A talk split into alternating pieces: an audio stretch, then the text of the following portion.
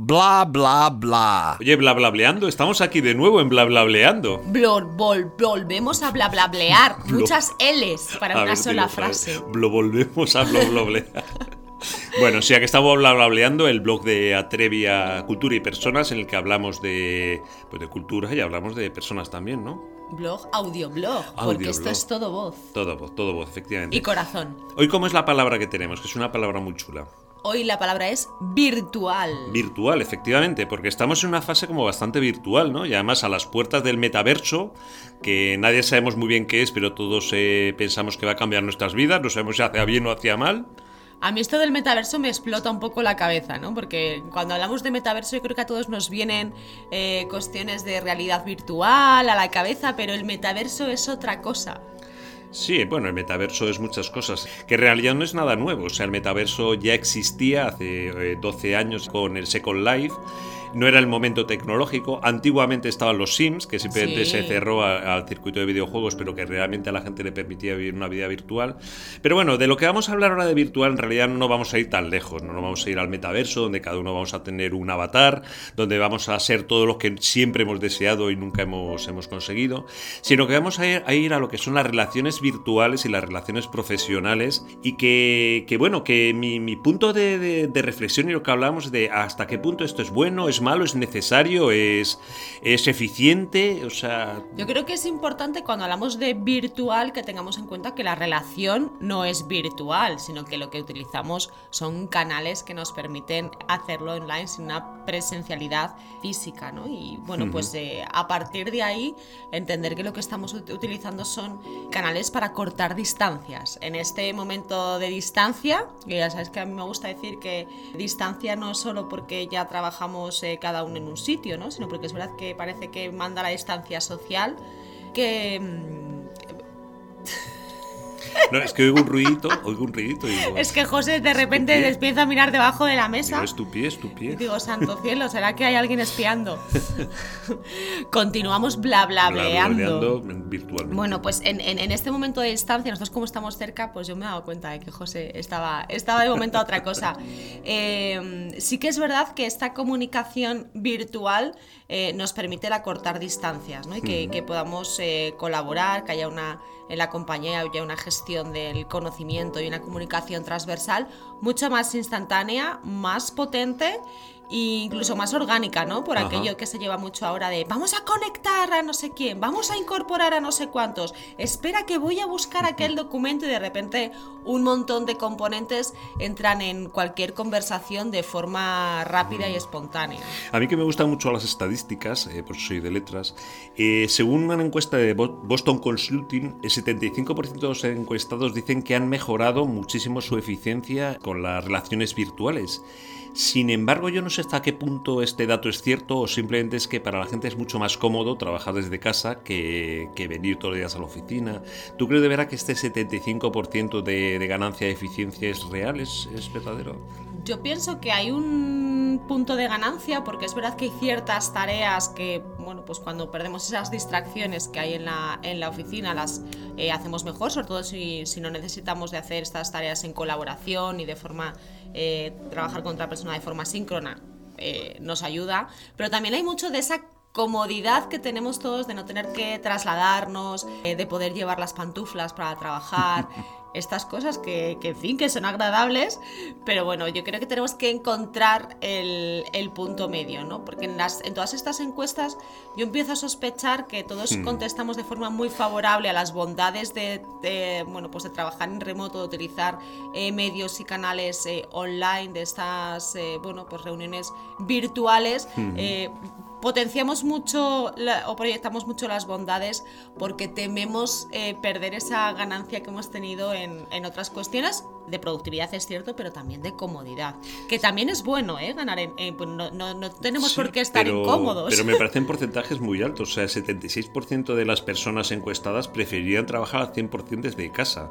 Me parece un porcentaje un poquito, un poquito elevado, con lo cual eh, todos los ratios de, de eficiencia que, que hay muchos y tal, yo creo que son un poco, poco condicionados por es que yo prefiero esto. No es que realmente esto sea más, más productivo, más rentable. hay, sin duda, hay, hay- hay una cuestión, yo creo, de, de comodidad y de no percibir las bondades o lo mejor que puede tener el, estar, el compartir el espacio físico, el, la comunicación eh, frente a frente en, presencial, el colaborar, el, estar, en lo que nos aporta el espacio. Yo creo que los espacios de trabajo en sí eh, pueden aportar mucho y hay compañías que están haciendo ahí un ejercicio de, de gestión del cambio muy potente, de reformular eh, sus espacios para favorecer cierto tipo de trabajo, para favorecer sinergias. Yo, creo que es muy interesante, pero realmente, o sea, según un estudio de ULabs, lo que dicen es que el 50% de las personas no volverían a trabajar presencial, o sea, no, no, no, no seguirían en su empresa si les obligaran a trabajar otra vez en presencial. Es un ratio bastante significativo. También hay otro dato que me gusta mucho y es que el 80% de las personas afirman haber mejorado mucho su engagement con la compañía por poder trabajar de forma remota, como que ahora se está convirtiendo en en un más. Incluso tú sabes que ahora lo están utilizando muchas compañías para captar talento, ya no solamente para retenerlo.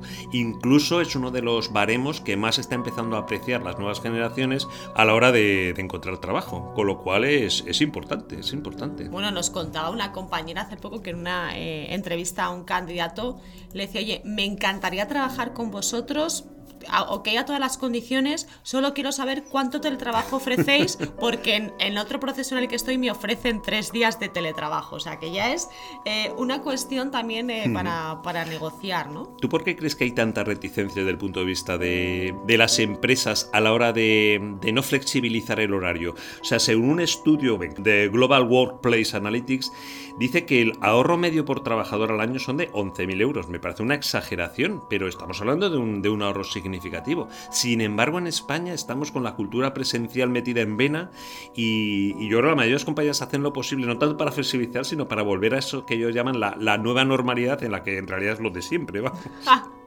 Bueno, empecemos eh, por, decir que hay trabajos que no permiten el teletrabajo de momento eh, por ahora. que, requieren, exactamente, requieren de, presencialidad, pero sí creo que evidentemente todo este mundo virtual puede ofrecerles muchas oportunidades para hacer de su trabajo de forma más ágil, de forma más, eh, más cómoda. En el caso de que sí permita esta flexibilidad, sin duda es, una, bueno, es un gran beneficio para los empleados, pero si se, si se utiliza bien y de forma inteligente, porque si no al final caeremos en, eh, pues en un desenganche, en un que, no significa eh, al final si tú estás en tu casa todo el tiempo, puede que llegue un día en el que te dé igual si trabajas para la compañía A, la B o la C.